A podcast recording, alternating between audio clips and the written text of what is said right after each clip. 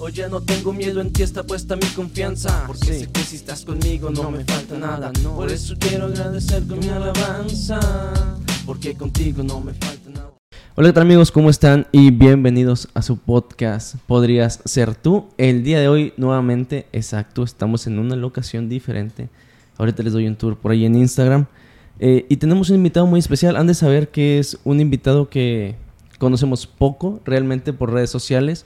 Pero que eh, hace poquito vimos por ahí un programa, eh, saludo a Job y a Luis de Live 316, y fue de muchísima bendición. Eh, quisimos invitarlo y gracias a Dios nos respondió. Queremos darle la más cordial de las bienvenidas a Fer Palacio. ¿Cómo estás, brother? Muy bien, gracias a Dios. Aquí en tu programa, puedo llamarlo así. Eh, podría ser tú y muy contentos. Gracias por la invitación, gracias por darme la oportunidad de estar aquí. Pues bueno, estar platicando lo que la gente quiera escuchar y lo que tú quieras preguntar hablábamos un poquito, un poquito mucho fuera de cámaras, este, y realmente es, eres una persona bastante ocupada, ¿verdad? Primero agradecerte el espacio que, nos das aquí en, tu oficina y el tiempo que te das para poder charlar con nosotros, brother. Eh, como al principio de toda entrevista, nosotros, más allá de, conocer al artista, al cantante, al, periodista, etcétera, primero queremos conocer a la persona, queremos saber eh, cómo fue este acercamiento con Dios? ¿Cómo fue que, que Fer dijo, sabes qué, yo quiero, yo quiero eso que, que mi vecino, mi primo, que mi mamá, eh, por ahí vi lo de la que tu mamá te obligaba a ir a la iglesia. Entonces, ¿cómo fue ese momento? Este, ¿Cómo fue, cómo fue tu, tu, niñez? ¿En qué momento te topas con esa pared llamada Necesito a Dios? Bueno, eh, yo nazco aquí en, en, Monterrey, en San Nicolás, exactamente. Eh, yo pues sí fui un chico donde sí le faltaban muchas cosas económicamente hablando. Eh, nos fuimos a vivir a Santa Catarina, eh, ahí como lo platicamos en el podcast, en el programa de, de live, eh, pues ahí, era un, fíjate, ahí la colonia se llamaba La Escorial. Ya te, ya te darás cuenta más o menos este cuál era el, el la, no sé por qué le pusieron así, pues imagínate la escoria. Sí, digo, impone la colonia desde que escuchas. Imagínate, yo digo, se llama, yo sé lo que es escoria, entonces me imagino que escorial es juntar toda la escoria, no sé. Como un este, conjunto, ¿no? Un conjunto. Todavía tengo ah, relación con gente de ahí, gracias a Dios. Pero eh, eh, la verdad es que era una colonia eh, de bajos recursos donde quizá había pandillas, había de todo, había drogas, había de todo. Entonces eh, llegamos ahí a muy temprana edad, muy joven, y ahí empezamos nosotros eh, de niños, y yo recuerdo que ahí había una iglesia cristiana donde mi mamá nos mandaba, pero ella no era cristiana, no era nada, simplemente ella decía, pues vayan ahí porque yo sé que hay cosas buenas y les va a ir bien, ¿verdad? Claro. Este, entonces... Digo, suele pasar mucho que, que las mamás tampoco van a la iglesia pero que dicen, bueno, tengo una amiga que sus hijos van a la iglesia y se portan bien, pues hay que mandarlos ahí. Ahí hablan de Dios, dicen cosas buenas, ve ahí, te van a decir cosas buenas. Y empezamos a ir a, ese, a esa iglesia. Eh, no recuerdo ni el nombre, fíjate, pero todavía tengo contacto con cierta gente ahí que ya no existe, ya no existe esa iglesia. Ah, yo pensé eh, que la gente no, no, no, ya no, ya no existe, ya no existe la iglesia. Este, sí tengo todavía el contacto de dos, tres de ahí todavía. Este, estuvo padre, me gustó mucho porque era el lugar donde yo me distraía un poco eh, de todo, del, mismo barrio y de la misma, este, de, la familia, de, de, todo lo que, lo que estaba a mi alrededor. Eh, inclusive yo llegué a estar en una, en una escuela cristiana porque mi mamá estaba en esa idea de que, ¿sabes qué? Ahí hay cosas buenas, yo te meto en cosas buenas, ¿verdad? Este, y bueno, total, eh, yo estuve en eso, pero nunca supe nada. No sabía qué era aceptar a Cristo, tenerlo en el corazón.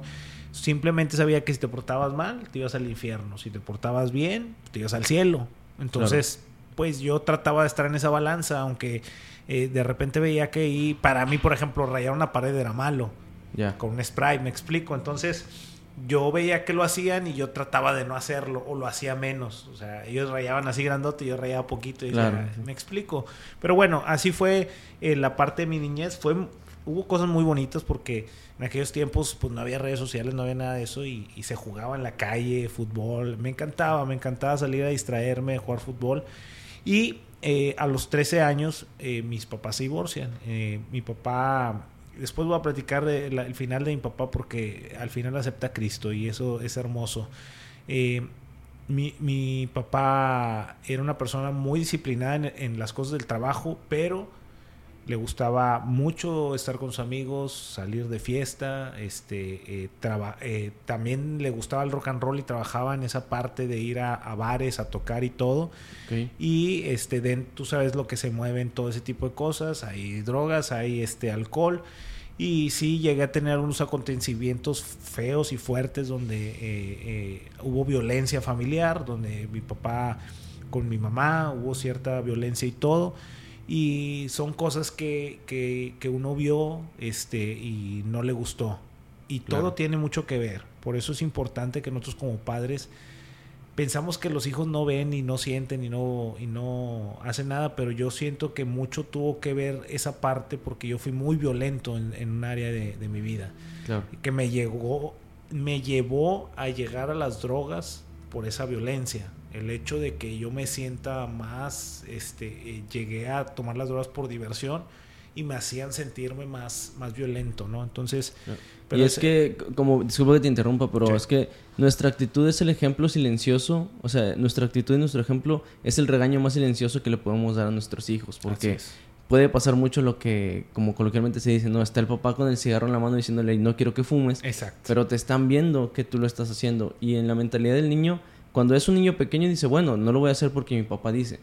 Pero cuando, conforme vamos creciendo, pasamos la adolescencia, la juventud es... Lo repetimos. Sí, o sea, es, bachis, ¿por qué no? Si tú lo haces, yo también lo puedo hacer. O sea, no es tan malo porque me lo prohíbes. Exacto. Entonces, este, vimos toda esa parte eh, y como tú dices, hay una, hay, hay dos. O repites o puedes llegar al otro extremo de odiar todo eso y no hacerlo y hacerlo todo rotundamente, ser un a lo mejor un papá muy estricto de, ser disciplinado, ser bueno y hacer todo así, que también es malo, ¿verdad? Entonces todo, todo, eh, todo en exceso es, es, malo, ¿verdad? Porque, este, entonces, pero había algo que nos hacía relacionar mi papá y yo, que eran los tigres. Me encanta el fútbol y, y, cada, y, yo creo que fue por eso, porque yo sabía que si hablaba de tigres, si hablaba de fútbol, tenía su atención como papá, veía su parte buena de papá. Total, se divorcian y yo te, empiezo a tener un odio fuerte en contra de Dios. En lugar de con mi papá o mi familia, yo decía, Dios no me quiere, Dios no me ama. Yo traté de ser un niño bueno y resulta que separa a mis papás, ¿verdad? Cuando mis papás se separan, mi mamá se queda con tres hijos. Este, eh, y mi mamá empieza a trabajar independientemente, empieza a irle un poquito mejor, gracias a Dios.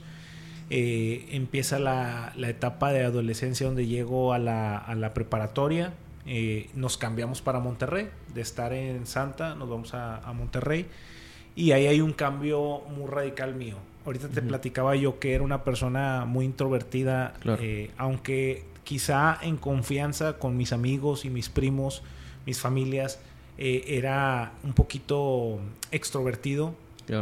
porque eso siempre existió en mí, pero ya cuando salía con gente desconocida yo era muy introvertido. Entonces, este, a mí no me gustaba hablar a las chicas, a mí me daba pena hablar con a las chicas, pero por ejemplo con mi prima o con una amiga a lo mejor que no me gustaba o que no era bonita, hablaba mucho, me explico. Entonces, claro, sí, sí. este, eh, cuando llego a la preparatoria yo digo, voy a hacer todo lo que todo lo contrario, ya me cansé de ser ese. De hecho, yo me llamo Cristo Fernando. Entonces, todos de 15 años para abajo toda la gente que conocí me llamaban Cristo. Cuando llego a la prepa, yo digo, yo soy Fernando, porque yo dije, yo quiero ser otro. Fíjate, te pasó exactamente igual que a mí. Sí. al menos en el tema del nombre de la prepa, yo me llamo Esli Jadiel. Ok. Entonces, toda la gente que me conoce de primaria y secundaria, todo el mundo me dice Esli. Y Esli para esto y Esli para aquello. Y de la preparatoria en adelante, todo el mundo me dice Jadiel. Entonces, pero fue una decisión tuya. Sí, pero yo les dije, pues, parte porque primaria y secundaria, la gente es mala, o sea, los niños son malos y era de que, ay, tienes nombre de niña y ese tipo de cosas. Pero haz de cuenta que, por eso cuando voy en la calle y me gritan Esli, digo, ay, es alguien que conozco de hace mucho y no me acuerdo de la persona muchas veces. Es verdad. Pero, pero sí, totalmente de acuerdo, o sea, e, es...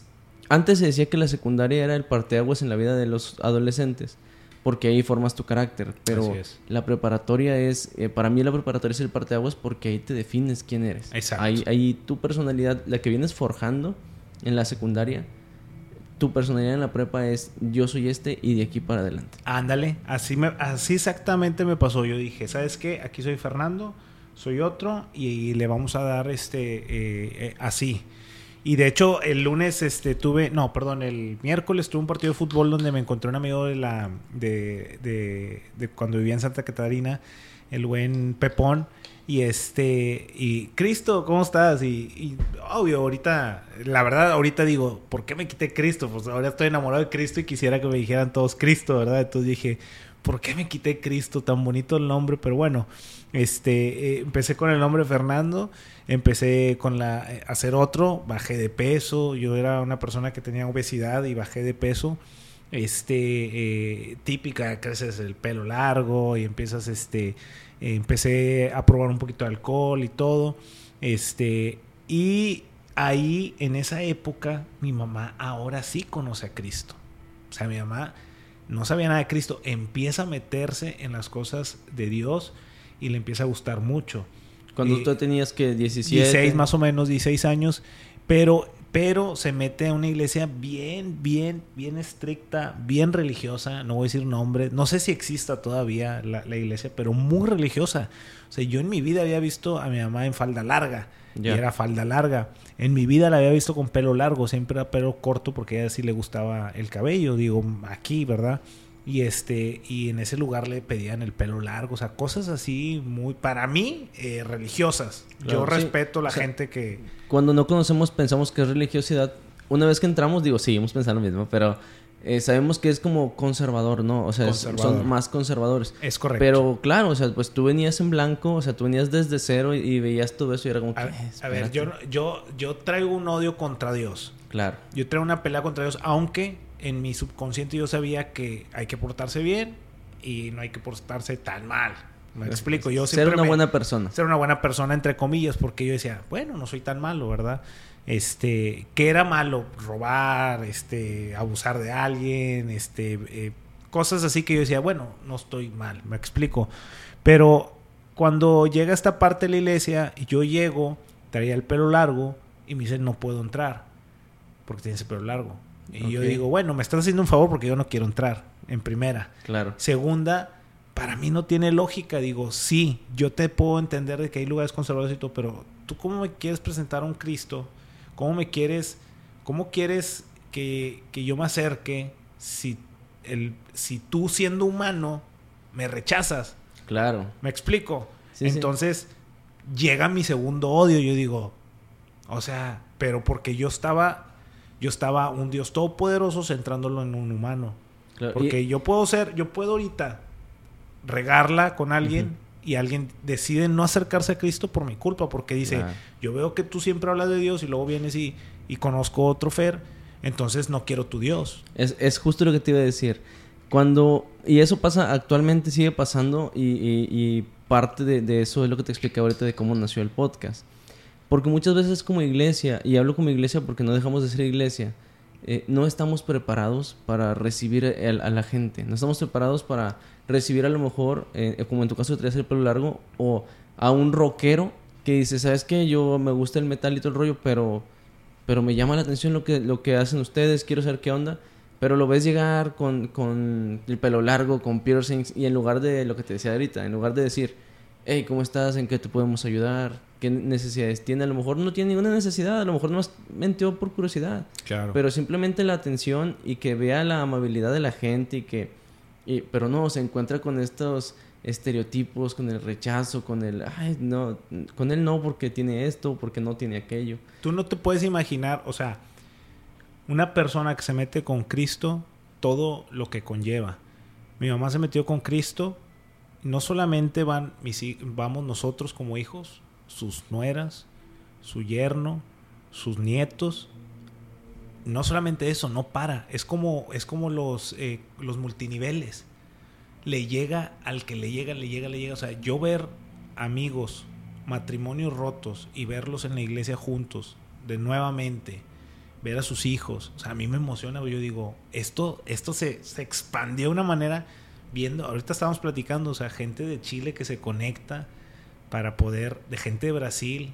Yo digo, esto se expandió de una manera, yo que no soy famoso, Imagínate alguien que fuera famoso y que diga, yo me meto. Hace poquito vi a Farruko. Que, ah, y, eso fue una notición mundial. Pero yo, yo, yo ni siquiera lo había conocido físicamente a él. Solamente su nombre me sonaba. Yo decía, sí, él es famoso. Y yo veo cómo cambió todo, todo. O sea, empiezo a ver cuáles son sus canciones, toda esa onda. Y yo digo, este tipo era un tipo bien famoso. Es bien famoso. o sea, tiene, creo que es el artista con más hits número uno de toda la historia. Entonces imagínate, gente así, ¿hasta dónde es un multinivel esto? Si yo lo veo, yo lo detecto, yo lo veo con gente que arrastró uno y este arrastró al otro y al otro, el otro, pa, pa, pa, pa, pa, pa, yo digo, yo, que no soy famoso y que no lo, no, eh, eh, no tengo lo mejor hasta dónde llegar. El simple hecho de ver tu vida y que vengan y te pregunten, pero esto se convierte, se viene siendo un estilo de vida. Entonces, cuando yo veo lo que hace mi mamá, yo digo, no solamente fuimos sus hijos, fueron sus nietos, más nuestros amigos, nuestros conocidos, porque pum, pum, pum, claro. pum, pum, Y se cumple lo que dice la Biblia, que la gracia alcanza hasta la cuarta generación. Exacto. Y, y, muchas veces lo pensamos, como bien dices, que únicamente es, es en escalera hacia abajo, pero no, no, nos acordamos que es un abanico que se abre porque mis amigos ahora me ven diferente, los amigos de mi hermano ahora lo ven diferente. Y empezamos a, a, abrir el espectro. Esa es la parte buena. Ahí voy a la parte mala. O sea, el que tú rechaces a una persona, si esa persona quizá, mi mamá, eh, se hubiera quedado con el rechazo de esa gente de que no traes falda, no puedo usar pantalón, no puedo usar esto, y ella hubiera dicho, ¿sabes qué? Yo no quiero nada con Cristo. Ahí vamos sus hijos, sus nietos y todas sus amistades que, hoy conocen a Cristo. ¿Me explico? Claro. Entonces nosotros tenemos que tener esa capacidad de entender que no te estoy rechazando a ti. Estoy rechazándote a ti, generaciones, nietos. Entonces cada vez que nosotros entendamos eso, nos va a dar más miedo, más todo. Por eso, por eso dice la palabra que, que, que, cuando, cuando estemos en el cielo, toda palabra ociosa va a ser este, eh, eh, confrontada. Nosotros pensamos, ah, pues se me salió, no pasa nada, no se te salió. Todo, todo tiene una repercusión. Claro, y, y, y eso hablaba con los hermanos Rusildi, no sé si los, si los conozcas. No, no. Son unos escritores muy, muy buenos, luego te paso por ayer unos, unos ligas para que los veas.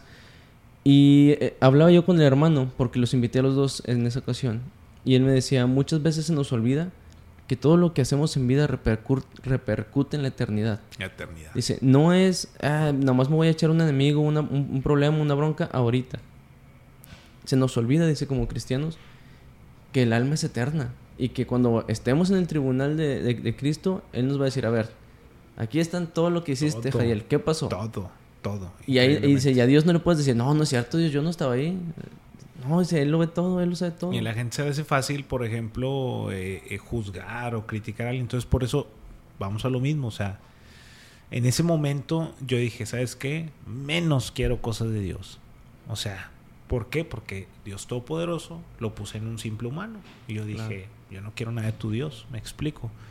Y empieza mi época rebelde, empiezo, este, em, además de que era yo muy tigre, yo pertenecía a la barra de los libres y locos, este, eh, todo ahí es donde yo, uno busca refugio siempre en todas partes, o sea, si no lo encuentras en tu familia, lo encuentras con un amigo, lo encuentras con una mujer, lo encuentras con un vicio, lo encuentras con alguien, pero vas a encontrar refugio, que es realmente el refugio es Dios. O sea, claro. tú podrás tener todo, pero siempre hay una necesidad que tú dices, ¿qué es lo que me falta? Es Dios. Entonces, ¿por qué? Porque somos alma, cuerpo, y espíritu. Entonces, el cuerpo lo satisfaces, el alma lo llegas a satisfacer porque dices, es que, pues tengo lana, ah, pues mi alma necesita esto, voy y se la compro para que sienta feliz, para que sienta así, pero siempre hay algo, algo me falta, hay un vacío.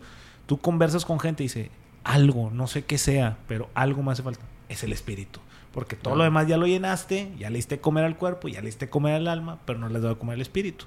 Entonces, este, me refugié en esa área con mis amigos, con mis brothers, con los libres y locos, que la verdad que todavía sigo teniendo amistad con ellos, ya no soy parte de, la barra, eh, sigo, de, cuando me invitan voy, de hecho el juego pasado me invitaron, este, y cuando puedo voy y los saludo y todo, este, eh, porque nosotros estamos en un mundo que tenemos que vivir en el mundo, pero no somos del mundo. Pero tenemos que tener bien claro y recordar y demostrar que es lo más difícil a veces, que no somos del mundo. Juntos, pero no revueltos. Claro. Entonces, pero eso se nota, no tienes que andarlo gritando.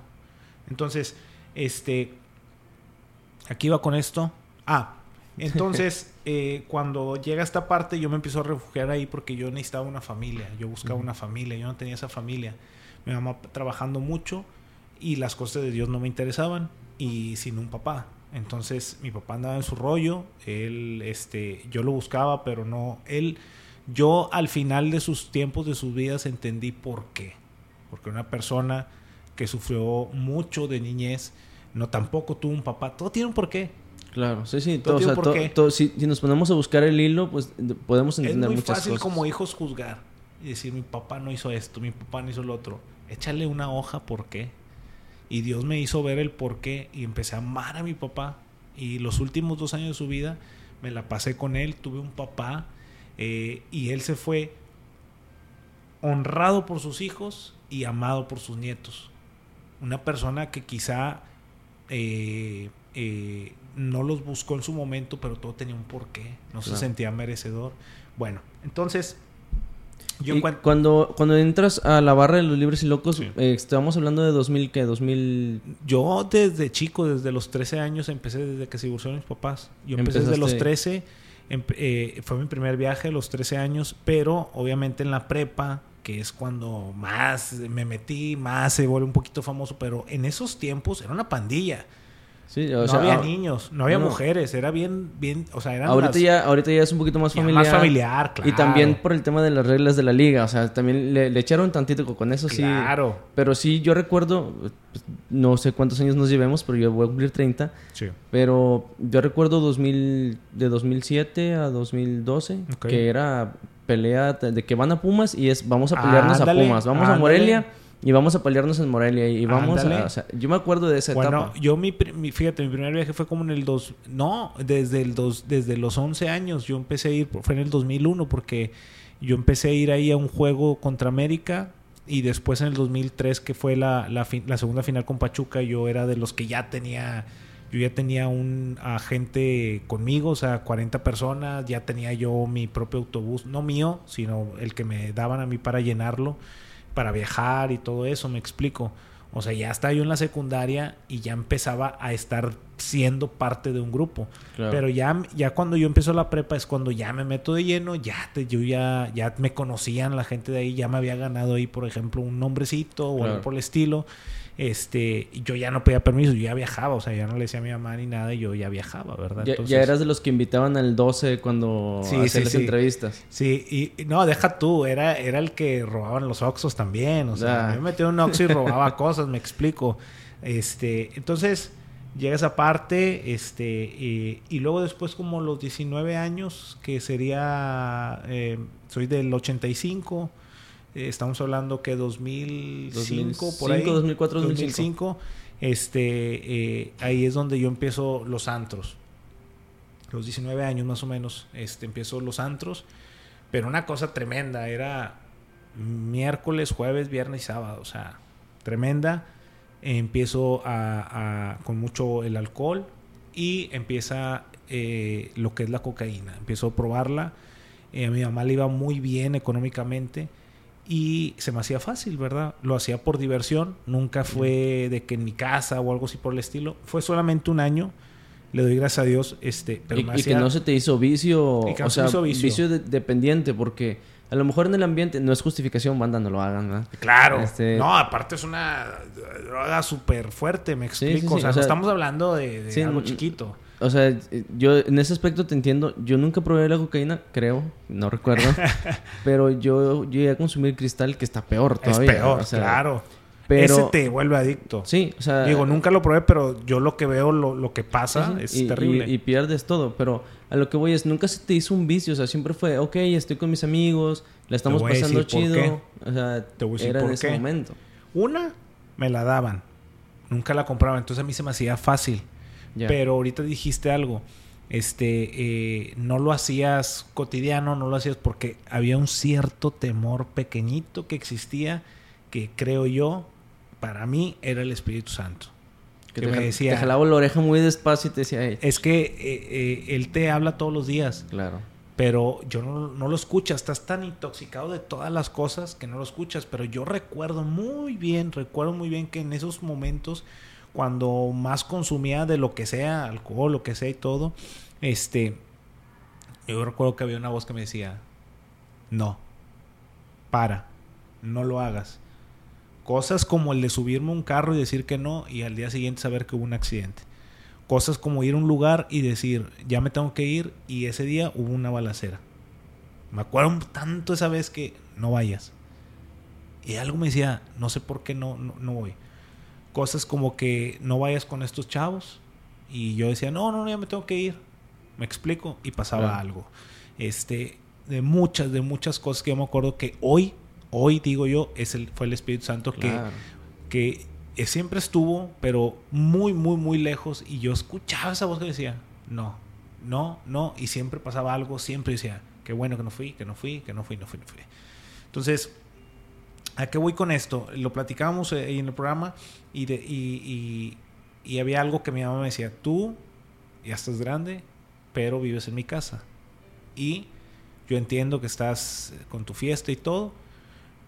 No me gusta, no quiero que lo hagas, pero mínimo tienes que ir a la iglesia todos los domingos y creo que los jueves era de jóvenes, si no me, olvido, era en la vid, en la iglesia cristiana La Vid, que ahorita está en Santa Catarina y por la Huasteca. Sí, sí. Este, me decía, tienes que ir sí o sí, si quieres vivir en esta casa. Y como yo era un junior, yo decía, pues no quiero pagar en otra parte, no la voy a armar solo y yo estoy viendo muy bien aquí. Entonces yo decía, pues bueno, pues voy. Entonces, a lo que voy aquí es de que eh, hay que obligar, hay que obligar a nuestros hijos, aunque no nos guste, obliguémoslo. Porque yo hoy no puedo entender a una mamá que diga, no, no, es que, ¿por qué no te dice a tu hijo la iglesia? No, es que como que no le gusta y no lo quiero obligar y no sé qué yo.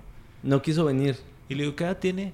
12 años. Yo, ¿cómo? Yo tenía casi 20 y me obligaban a venir y yo, yo entendía que tenía que hacer caso. Es que, fíjate, en ese aspecto sí nos llevamos algunos años, pero nuestras generaciones, al menos yo crecí con mi abuelo, un abuelo que estuvo en el ejército y, que, y que todos los días, yo entraba a la escuela a siete y media, a la primaria, secundaria 7.30 a mí me levantaban a las 6 de la mañana. Sí, sí, como, a desayunar. ejército. A desayunar. Y yo, y yo estaba listo. ¿Y no, ¿Y no, te pedía que hicieras una, una no, este, sentadillas abdominales? En, en, la iglesia donde iba mi abuelo hay un programa que se llama Exploradores del Rey, que es como unos Boy Scouts, pero cristianos. Ok. Entonces, ahí con mi abuelo no podías decir vato, porque era, estás diciendo una grosería. y ahí sí te ponía a hacer ejercicio, o sea, de que 20 lagartijas, sentadillas. No, no. Entonces, no, es que este vato, ¿cuál vato? 20. Y al piso hacer 20. No manches. Neta, o sea, mi abuelo fue muy... Ahorita ya está grande, gracias a Dios, todavía no lo presta un, un ratito. Órale. Pero yo crecí con él y era seis y media de la mañana y yo le decía, oiga, dame, yo entro bien tarde, desapérese. No, párate, bañate, arréglate, desayuna. Y era de usted, ¿no? Y así, no, y, no era de que... A mí también me, tocó ese momento, ese tiempo de, usted. Y una temporada, y, eh, mi abuelito sabe que lo digo con mucho amor, que me despertaba con agua. O sea, porque yo tengo, tenía el sueño bien pesado cuando estaba... Agua. No, con un atomizador, bro. Llegaba y me decía, dale, para arriba. Y yo... voy a hacer eso, se me hace con mis niños, ¿eh? Porque de repente dice que... No, y ahorita me da risa porque veo a mi abuelita con el atomizador y dice... Ah, no, es, con, no es conmigo, ah, diga, ya no es conmigo. Pero sí, bro, o sea, nos tocó todavía esta etapa en donde realmente un papá, y no digo que actualmente no, pero con el tema de los derechos de los niños y todo eso, le han quitado tanta autoridad a, los padres que antes el papá te decía, ya te dije que no. Y si después venía un cachetadón, ya, o sea, también yo para qué estoy de necio, ah. Pero ahorita les dices, ya te dije que no. Si no me dejas ir, voy a decir que me tienes aquí contra mi voluntad. Claro. Yo, por ejemplo, eh, yo recuerdo que una persona me dijo eso creo que su hijo tiene como 12 años. Le dije, ¿por qué no lo traes? Este, sería padre que lo trajeras. No, es que no lo quiero obligar y todo. Le digo, te voy a hacer una pregunta. Eh, si él te pide un cigarro, ¿se lo das? No, ¿cómo crees? Le digo, si él te pide una copa, ¿se la darías? No, ¿cómo crees? No sé qué. Le digo, ¿por qué? ¿Y si él te la pide? No, porque es malo, no sé qué. Digo, entonces, ¿por qué a lo bueno si, si tiene, no lo quieres obligar? y si lo obligas a que no haga las cosas malas, digo, ¿por qué no lo obligas a las cosas buenas? Entonces, eh, si lo estás obligando a que no lo haga porque es malo y quieres llevarlo por el camino bueno, ¿por qué no lo obligas a que venga acá? Y yo creo que eh, el que me estuviera, eh, mi mamá, me estuviera ella obligando, siempre había algo que me llevaba, porque la, palabra no, no, no va vacía ni vuelve vacía. Siempre siempre, siempre, siempre algo, algo se me quedaba, algo se me quedaba. Y todos tenemos ese fuego interno, todos tenemos esas ganas de, de agradar a Dios, todas las, todos los tenemos, simplemente que algunos la encaminan mal. Entonces, yo tenía ese fuego, pero estaba así, chiquito. Entonces, pues yo escuchaba, yo escuchaba, yo escuchaba y, y algo se me quedaba, algo se me quedaba. Eh, hace poquito estábamos ahí en, Live 316 y mi esposa es brasileña. Ella este, eh, conoció a Cristo aquí cuando vino aquí a Monterrey y nos conocimos. Y, este, y ella me decía, qué bonito como Juan 316. Y me dice, si te lo sabes. Y le digo, mi vida, le digo, es el, es el primero que te enseñan, o sea, cuando estás niño, me explico. Y, y dices tú, y me pongo a acordar, digo, sí, cierto, o sea, yo me acuerdo que cuando estaba chiquito, yo me lo sabía de memoria eh, eh, el versículo y es porque ahí está, ahí está. Entonces todo no vuelvo vacía. Entonces yo recuerdo que por esa obligación eso me hizo como que ya escuchar un poquito más la voz de Dios y el Espíritu Santo, decir, ¿sabes qué? La estoy regando, ya no puedo y así. ¿Cómo dejo esto? Eh, yo tenía como 22 años, lo que es la droga, y recuerdo que fue un año el que yo la estuve consumiendo y recuerdo, mi mamá ni sabía, o sea, mi mamá supo hace poquito, cuando estaba platicando cosas de Dios, que y ya... Te, y te regañó como quiera. No, ya se quedó así como que yo ni sabía, me explico, porque eh, yo no escondo mi, pasado, mi pasado es lo que hoy soy. Y a mí me gusta siempre platicarlo porque para mí eso le puede a muchos ayudar, me explico. Entonces, para mí es, a mí no me importa, a mí me pueden sacar cualquier trapito y mi esposa sabe todos mis trapitos. Entonces, este, eh, ¿cómo fue que un día, yo no sé cómo llegué a mi casa, pero yo estaba tirado en, el, en la entrada, estaba tirado en la entrada y mi mamá iba saliendo para la iglesia. Yo iba llegando de la fiesta y ella iba saliendo para la iglesia. Eh, yo no sé cómo llegué a mi casa, no tengo la menor idea, no sé si fue en un taxi, no sé si alguien me trajo, no sé. Pero eh, recuerdo muy bien que yo escuché ruido, abrí los ojos y vi a mi mamá saliendo para la iglesia y me hizo una cara de decepción, así como que, yo me volví, yo me dormí, me quedé dormido, me levanto en la tarde y cuando me levanto vi que estaba pues todo vomitado. Entonces dije, ¿qué o sea, yo decía, ¿cómo llegué aquí? ¿Qué me pasó? ¿Cómo, cómo fue? Me pude haber ahogado y yo dije, ¿sabes qué? Ya, tengo que dejar esto. Este, sí seguí tomando, seguí saliendo, pero yo dije, ya tengo que dejar esto totalmente y ahí fue cuando yo eh, me salgo de ese, pues podemos decirlo vicio, porque aunque quieras o no es vicio. Claro. Este, eh, por eso eh, yo decía, no tengo ni la necesidad de hacerlo. Digo, no creo que nadie tenga esa necesidad, pero hay gente que a lo mejor eso es, su único escape. Me explico, yo no necesitaba eso. Yo decía, creo que estoy matando solo. Este, y así es como, como quité esa parte. Y por decir, dejas, dejas el, consumo de, la cocaína, pero seguías saliendo los fines de semana con tus amigos, seguías yendo de cotorreo. Y lo, lo, que yo puedo entender, al menos a lo que va ahorita, es que eres un hijo alcanzado por las oraciones de su madre. Sí. Llegaste a escuchar a tu mamá orar por ti en la noche, un día, no sé, que llegaste de una fiesta o, que, o que, te ibas a salir. las madrugadas hincada yo no entendía qué era hincarse. Yo, yo pensé que hincarse era como que estar suplicándole a Dios que, que algo te dé o algo así.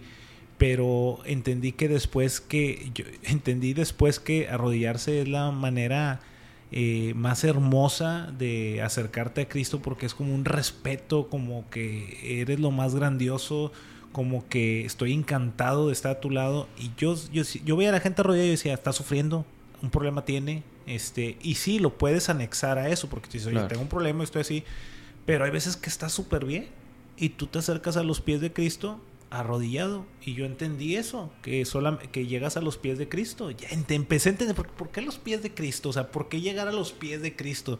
No entendía, me explico, pero cuando ya te metes con las cosas de Dios, te das cuenta y tú dices, eso es lo más honroso, arrodillarte es lo más hermoso.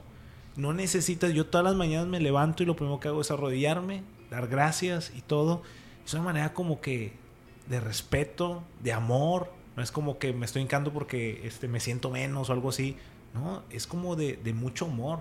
Y yo recuerdo a mi mamá que madrugadas, 3, 4 de la mañana yo llegaba, o 5, 6, pero yo me acuerdo mucho como 3, 4, y ella leyendo la Biblia y orando, decía, ¿qué onda con esta señora, verdad? Y, y yo eh, tratando de que no se note mi, Sí. mi, mi, mi estado, ¿verdad? Claro, de esas veces que quieres fingir que estás con ganas, pero es y te pones como el meme, no, expectativa, realidad y Así es. más obvio nos vemos. más obvio nos vemos. Entonces, este, eh, eh, las, las oraciones de ella son las que hoy, hoy, se, hoy se ven y ella, claro que está feliz, ella me ve y todo y ella está orgullosa de sus tres hijos porque sus tres hijos eh, y sus, sus dos nueras y su yerno, todos están metidos en cosas de la iglesia.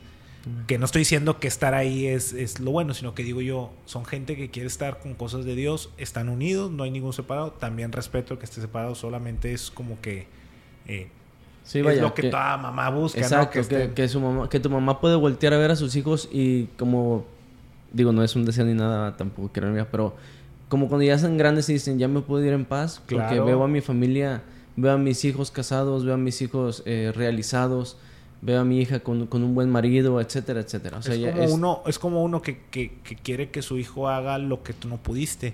Claro. Entonces al ver que está unido, que están casados y están unidos, eh, dice, bueno, yo no pude, pero ellos sí. Entonces Claro. eso es, es hermoso, ¿verdad? Entonces, claro que fueron esos. Oye, brother, pasa esta edad de los, de los 20 bajos, como, como les decimos. Sí.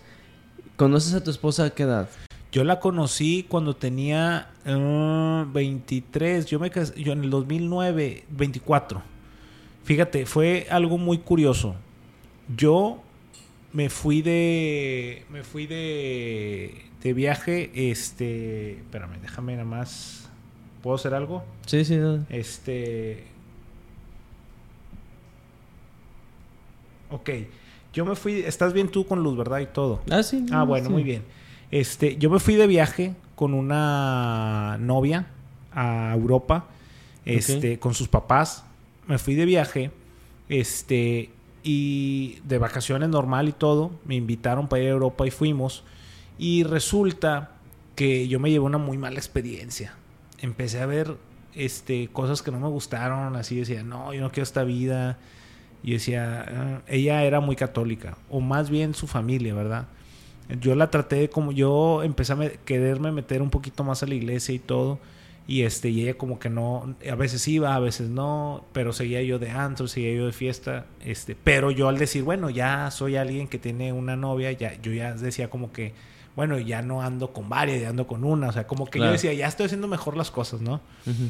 Resulta que cuando yo regreso de ese viaje, ¿por qué me refiero a ese viaje? Es porque yo dije, yo no quiero, yo cuando veía a sus papás, yo decía, yo me veía en sus papás, no me gustó la relación como iban y yo decía, ¿sabes qué? Yo no quiero eso, ¿verdad? Entonces dije, la única forma es acercarnos a la iglesia y acercarla a ella a la iglesia. Entonces yo le dije a ella cuando regresamos, oye, necesitamos hablar. Le digo, oye, ¿sabes qué? Yo creo que deberíamos de empezar a ir a la iglesia. Le digo, es algo que yo voy a querer en mi futuro. Y, y pues yo no quiero broncas desde ahorita. Y como yo quiero algo futuro contigo, pues vamos a hacerlo de una vez. Y me dijo ella, sí, pero yo no quiero ir a, a las cosas de la iglesia. Y yo, ¿cómo? Sí, no, no, no. Y le digo, bueno, como es algo que a mí me interesa y como yo quiero tener algo bien, pues si tú no quieres ir, pues mejor así la dejamos. Claro. Y me dijo, bueno, pues así la dejamos. Y Ah. yo, ah, caray. Y yo, ah, bueno. Y entonces, por una parte, me quitó un peso. Claro, Y dije, y, y que, digo, que también esa parte es difícil siendo hombre, porque muchas veces el hombre es un poquito más orgulloso en, en- en Claro. no querer dejar una relación. Claro. Pero, digo, fu- fuiste bastante valiente en, en ese momento al decirle, ¿sabes qué? Aquí están las cartas, la quieres jugar, la jugamos. Aunque ¿no? técnicamente, pues, pues realmente yo fui el que dejó, ¿no? Claro. ¿O no? sí. O sea, sí, o sea, vaya, es como un 50. Ayúdame, ayúdame. Vamos a decir que es 51-49 Sí, para que sí, se sí. vea. Porque yo puse el, el- el- yo puse, yo puse sí, no, no. No, pero a lo que voy es, realmente, actualmente, muchos, muchos jóvenes, y te lo digo porque es como un trend que traen de que yo la convierto y no sé qué. Mucha raza dice, no, pues es que en la iglesia no se hizo. Pues sí, viejo, pero a lo mejor no se hizo porque realmente no, no quieres llevar la relación como, en la- como debe de ser una relación. O sea, a lo mejor tú quieres otra cosa, O a lo mejor tú quieres ser un, poquito más de, libertad en la relación y, te vas con alguien que te puede ofrecer eso que, es alguien que, que, no está en la iglesia, ¿no? Pero, o sea, a lo que voy con esto es, muchos de nosotros cuando sabemos que tenemos que terminar una relación porque no nos hace bien, les da frío. Sí, es y es en todo, no nada más en eso. O sea, hay trabajos donde a lo mejor no, no es compatible con las cosas de Dios y les da frío. Hay amistades, les da frío. Claro. Hay este, hay lugares donde no, no debemos de estar y les da frío. Y es donde tenemos que estar bien calientes. Entonces yo en mi desconocimiento en, eh, de no estar al 100 con Dios, yo decía, sí, pero yo veo a mi mamá y le va bien y hace y he visto su cambio y he visto todo y he visto todo lo que hemos pasado y estar con Dios nos conviene y yo dije, ¿sabes qué? Yo ya quiero hacer las cosas bien y yo ya me quiero meter en las cosas de la iglesia y este le dijo, "No, pues yo no." Entonces, eso fue un domingo o sea, ese domingo era el primer domingo que yo dije, o vas o no vamos, ¿verdad? Todavía yo dije, ahorita va a caer aquí, no cayó. Pero todo tiene un porqué, porque el martes conozco a mi esposa. Ah. Este, un amigo eh, que me pidió, es, ella era amiga de, de mi amigo y de su y de su novia. Mi esposa es brasileña, pero ella fue parte de la farándula de Chile, o sea, ella era conocida en Chile. Este, estaba en medio de la tele y toda esa onda. Y eh, mi amigo era futbolista chileno. Entonces él me dijo, oye, eh, podrías ir por ella al aeropuerto porque mi novia no puede ir y yo tampoco. Él lo estaban mandando para Veracruz a jugar. este, y estaba viéndolo el contrato. Entonces yo le dije, ah, no, sí, este, yo tenía el pelo largo y así. Y este, me digo, sí, en aquellos tiempos, pues los teléfonos no eran otros, me explico, estoy hablando de 2009. Este, todavía la camarita era muy chafa y todo, entonces me dio una foto de ella, más o menos del tamaño de una hoja, casi, casi. Que parecen las cámaras de seguridad del Walmart, ¿no? Ándale, ándale, ándale, sí. Entonces, este, eh, me la dio y estaba guapísima. Y yo dije, es ella, sí, está bien guapa. ¿Y no, pisaste la foto? ¿Eh? ¿No pisaste la foto? ¿Cómo que la pisé? Sí, pues una vez que todo lo que pisara la planta. Ah, no, todavía, no estaba, todavía no sabía todas esas cosas y no lo había hecho, te lo juro. Este, y luego después yo agarré la hoja y dije, está bien guapa. dije, pero no me va a pelar. Y aparte, yo venía saliendo de una relación y decía, yo lo que quiero es divertirme estar solo sanamente. Claro. Porque ahora sí ya me quería meter en las cosas de Dios. Entonces yo me acuerdo que esa vez era martes, me fui a cortar el cabello. Este, yo dije, o sea, te lo cortaste chiquito, corto, chiquito. Sí, dije, ah, yo, yo sé que con el pelo chiquito tiro más rollo. Entonces me lo fui a cortar y todo. Y este, y recuerdo que eh, fui por ella al aeropuerto, traía yo mi foto, traía ahí mi pancarta que se llama Amanda y todo, y la veo y todo, y se me hizo guapísima. Y este, dije, ni me va a pelar, y aparte vine de vacaciones, o sea, pero ella venía todo un mes, pero todo tiene un porqué. Ella venía un mes porque ella ya quería salirse en las cosas de la farándula. Ella pasó por momentos muy fuertes y muy tristes en la farándula. Este, y ella no conocía a Cristo. Entonces ella se estaba escapando, vino hasta acá para conocer a Cristo. Entonces ella estaba, ella decía lo más lejos que esté de Chile porque no quiero que me conozcan y no quiero saber de nadie. Y entonces su amiga le dice, vente para acá y luego de aquí nos vamos a Cancún. Entonces viene a Monterrey ella y en ese mismo trámite pasa que lo contrata Veracruz a mi amigo, lo contrata al Veracruz, se va, entonces cambian todos los planes. ¿Sabes qué? A, a, lo mejor vamos a Cancún, pero a finales del mes y así. Entonces yo la conozco y me dice el brother, ¿me puedes hacer el favor de que si quieres salir la saques a pasear y eso? Le dije, sí, carnal, lo que sea. No, pues claro, ¿qué dijiste? Lo De aquí soy. Total, pasó eso. Le empezamos a salir, le decía, oye, lo que necesites, márcame. Me marcaba cada rato porque, pues imagínate, no tiene nada que hacer. Me dice, oye, me, sacas de un lado, me sacas del otro. Entonces yo la llevaba, iba la sacaba y todo. Nos fuimos de antro y todo.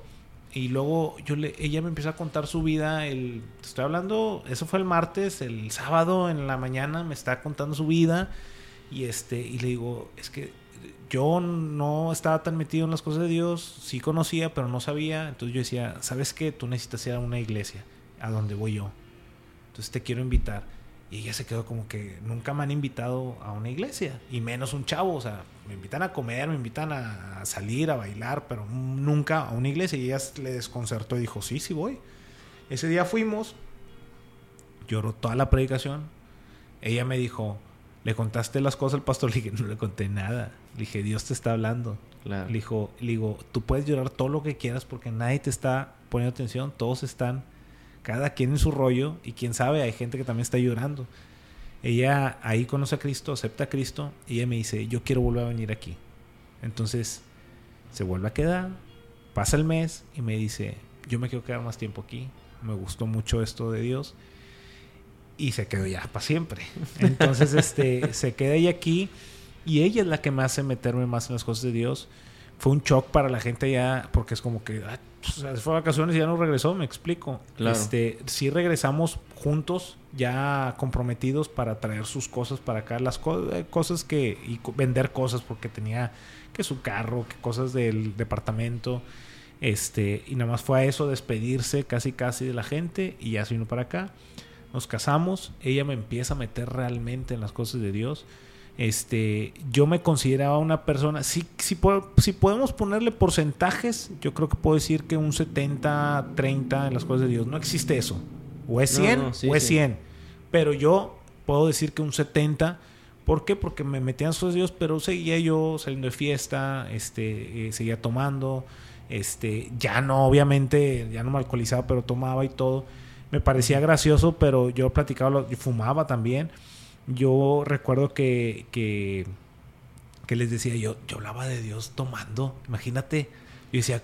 pero, pero bueno, eh, es lo más normal del mundo, o sea, en, una borrachera la gente piensa que uno va y habla... De, viejas y todo. no, y realmente, o sea... Estás hablando cosas serias, empiezas a hablar cosas... No, es que la política y es que la religión y la iglesia y que todo lo controla... Y, de repente dices, ¿en qué momento empezamos con esta conversación si estábamos hablando de fútbol? O sea, hace 10 minutos. Así me pasaba. Yo hablaba cosas de Dios y yo quería llevar a toda la gente a la iglesia. De hecho, la, la esposa de mi hermano, yo la llevé a la iglesia.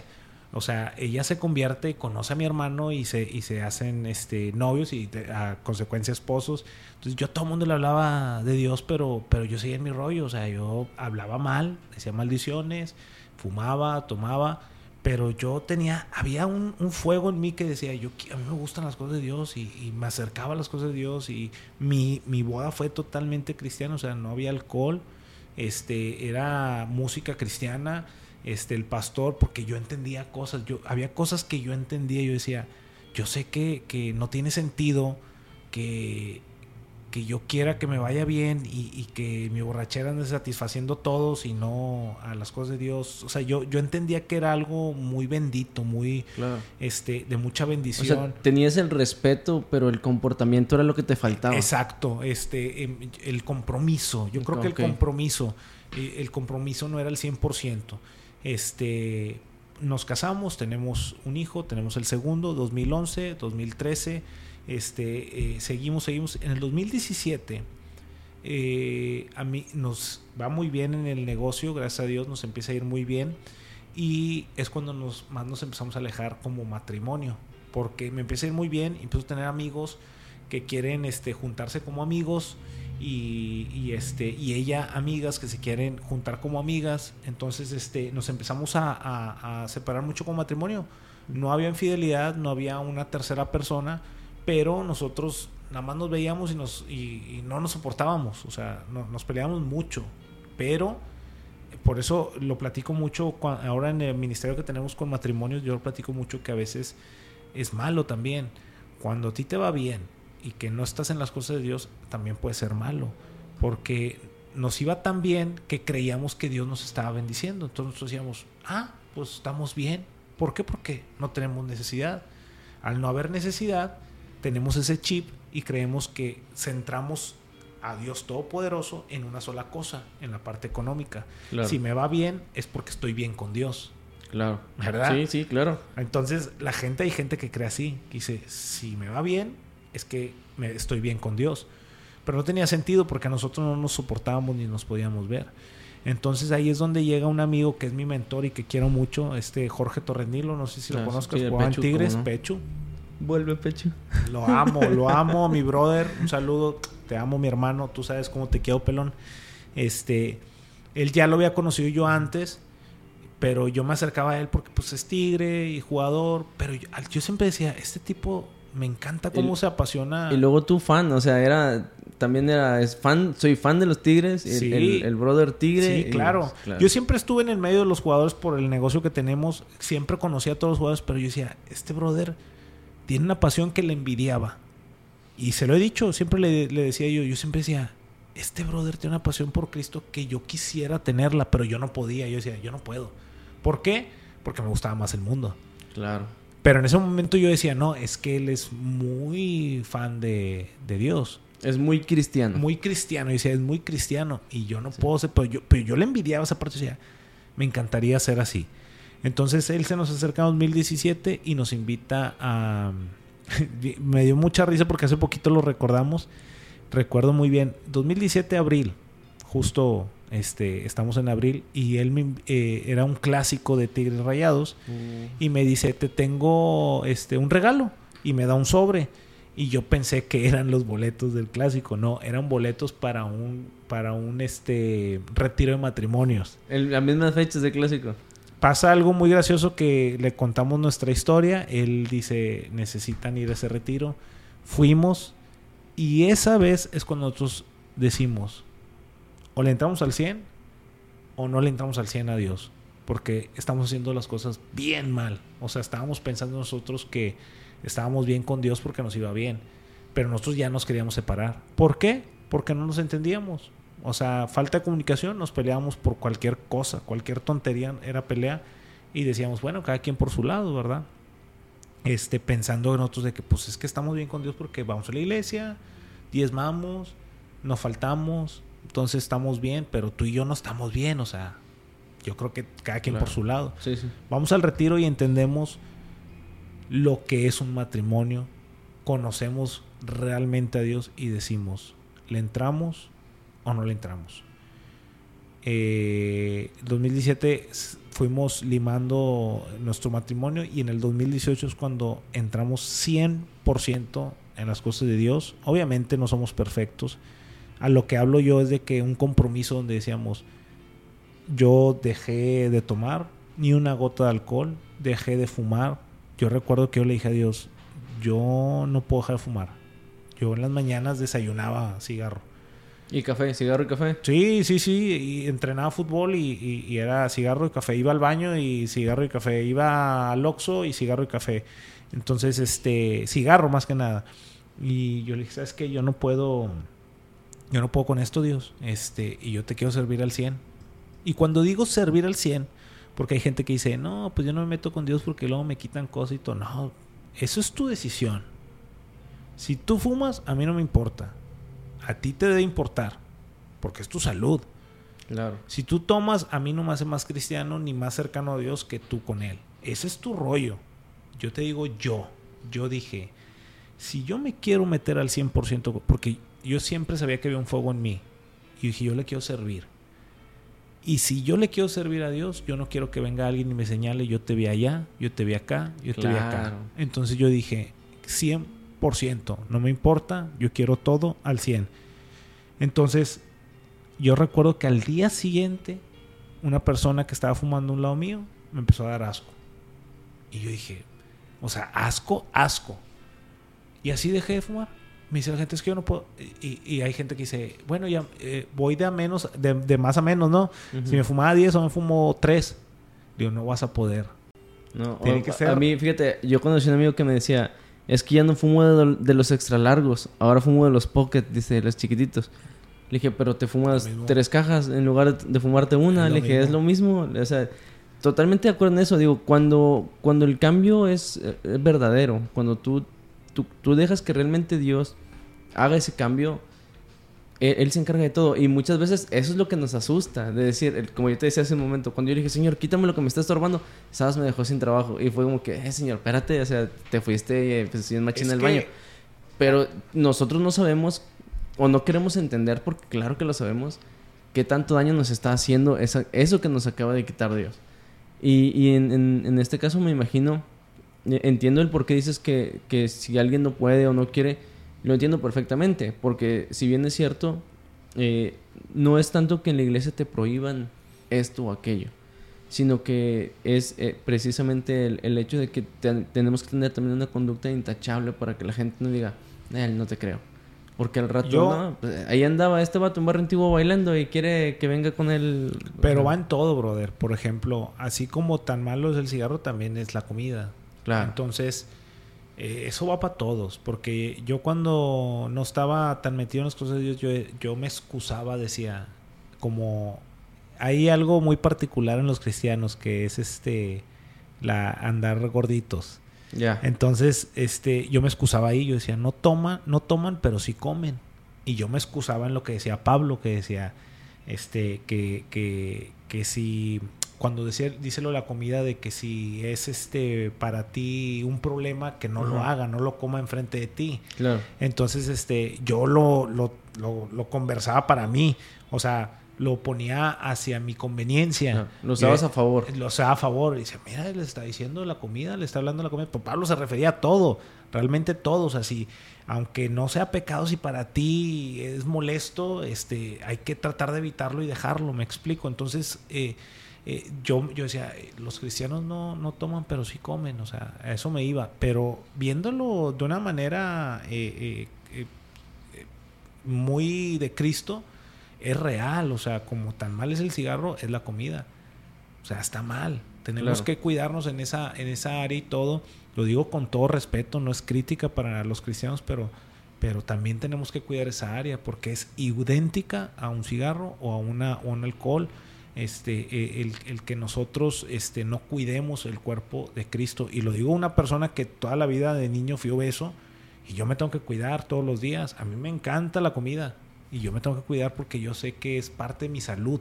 Claro. Y también estoy cuidando el, el, el, cuerpo de Cristo. Que a lo mejor va a decir gente, este, y lo digo aquí, porque va a decir gente, no tiene sentido por lo de tus tatuajes. Y sí, no tiene sentido porque también estoy dañando el cuerpo, que, que es el templo del Espíritu Santo. Pero ya lo hice. Ya no lo voy a hacer. Ya lo hice, ya no puedo hacer nada. Ahora lo uso para mi conveniencia. Porque gracias a esto me abre puertas con gente, con drogadictos, con gente así. Eh, eh, yo recuerdo que una vez lo hice adrede, me invitaron a, predicar a, un centro de rehabilitación. Llegué en saco, llegué bien fresa y todo, pero lo hice adrede. Porque yo llegué y yo les dije, yo sé que no me van a hacer caso así. Me van a hacer caso así. Me quité el saco y así, porque dije, yo soy igual que ustedes. Yo vengo donde mismo, yo probé lo mismo que ustedes. Y porque yo me pongo en el papel de ellos. Y yo recuerdo que cada vez que me traían un gringo, que me traían un tipo muy perfecto y todo, yo decía, pues sí, pero él es perfecto y yo no. Cuando me venía a hablar de Cristo. Claro, o sea, sí, o sea, no es lo mismo este, lo que él vive en Estados Unidos con todo lo que eh, involucra a Estados Unidos a lo que yo estoy pasando en, Santa Catarina. exacto, venía un gringo a hablarme y decía, sí, compadre, tienes todo, me explico. Claro. Está muy padre hablar de Cristo así. Entonces, eh, yo digo, ahora lo uso. Ya estoy tatuado ya no puedo ser más. Entonces ahora lo uso a mi conveniencia y a mi beneficio para honra de Cristo. Entonces yo me acerco a la gente de esa manera. Y la gente eh, me acepta. Me entro en un... De hecho, Pecho una vez me lo dijo, doctor me dijo, tú le llegas a gente que yo no le voy a poder llegar, como yo le llego a gente que no puedo poder llegar. Y eso es lo que nos convierte en una iglesia realmente, porque todos somos iglesia, todos somos una parte de cada cuerpo, cada quien tiene su función. Me explico, o sea, la uña no puede ser el dedo y el dedo no puede ser la oreja y la oreja no puede ser el ojo. Hermanas, tengan cuidado si son la lengua. Exacto, sí.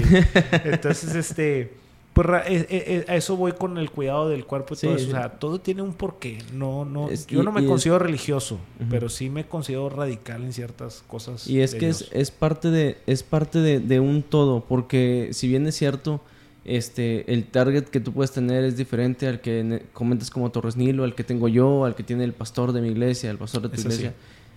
Y tenemos estas pequeñas cualidades, habilidades eh, que nos ha dado Dios para llegar a cierto tipo de gente. Eh, lo platicamos ahorita y, gracias por, por, las palabras tan cordiales, por lo, el tema del, podcast que platicamos al principio.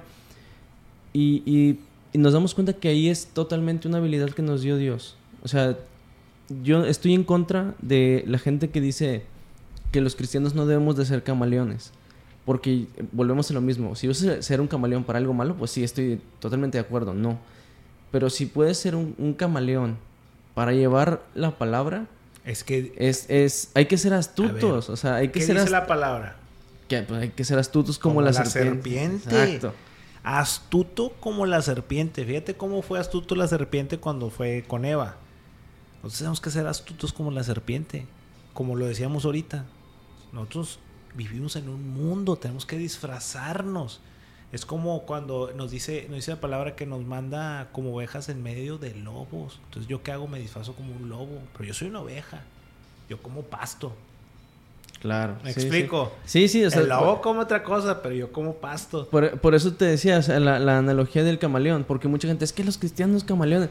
O sea, sí, sí si, lo si estás usando el nombre de Dios para hacer algo mal, o sea, si te estás camuflajeando para hacer algo mal, voy de acuerdo que esté mal. Sí. Pero si e, es como, como eh, dijo Pablo, no, o sea, se hizo judío con los judíos, se hizo gentil con los gentiles, o sea, hay que, hay que también saber de qué manera llegarle a la gente, porque no, no, puede, no podemos ir a una colonia popular y llevar a un coro de una iglesia porque lo van a ignorar. o sea, Y no puedes ir a una colonia, a una colonia eh, pues muy privada y llevar colombianos porque y estos cholos que onda lo van a, te van a mandar poesía. Exacto o sea hay que hay que saber cómo llegar a la gente y en ese aspecto yo voy de acuerdo que el cristiano debe de ser un camaleón para poder llegar correcto. A, a, ese lado. Y lo dice la Biblia. O sea si tienes una duda de que un pastor te dice otra cosa y todo vete a la Biblia ahí lo dice perfectamente, que seas astutos como la serpiente y que Él nos manda este, como oveja en medio de lobos, entonces tenemos que disfrazarnos, disfrazarnos, no, o sea, entender que no soy un lobo. Claro, sí. pero hay otros que no, que son lobos a veces y a veces son ovejas. Entonces es no. tú eres una oveja, tú comes pasto, tú no comes carne, tú no comes, tú. Entonces hay que solamente disfrazarnos. Una palabra que me decía mi mentor siempre es infiltrados. Nosotros somos infiltrados. Nosotros servimos desde donde andamos, en el gimnasio, en la casa, en todas partes. Siempre tiene que haber una diferencia. Tenemos que eh, ser un estilo de vida. Cristo es un estilo, es un estilo de vida. Por eso la gente, eh, los cristianos a veces sufren en dejar el mundo, las cosas del mundo. ¿Por qué? Porque no, no es un estilo de vida. Quieren hacerlo, pero están en un proceso y por eso sufren, porque eh, a, mí, a, mí, a mí también me encanta, a mí me encanta, a mí me encantaba el alcohol, el cigarro, me encantaba salirme, andar de fiesta, este, andar de anto, todo, pero ahorita no le hallo sentido, porque ya, ya se volvió un estilo de vida esto, es como el que, el que se pone a, que está muy gordo y que el doctor le dice, si no te pones a dieta te mueres, y se pone a dieta y se pone a dieta y luego después termina gustándole porque si ya me gustó cómo me sentí, me sentí bien físicamente, eh, ahora eh, eh, hago actividades que antes no hacía, papá, papá, pa, dice, pues sí me gustaba mucho echarme mis hamburguesas, pero ya vi que esto me gusta más. Acá con Dios es iguales, ¿sabes qué?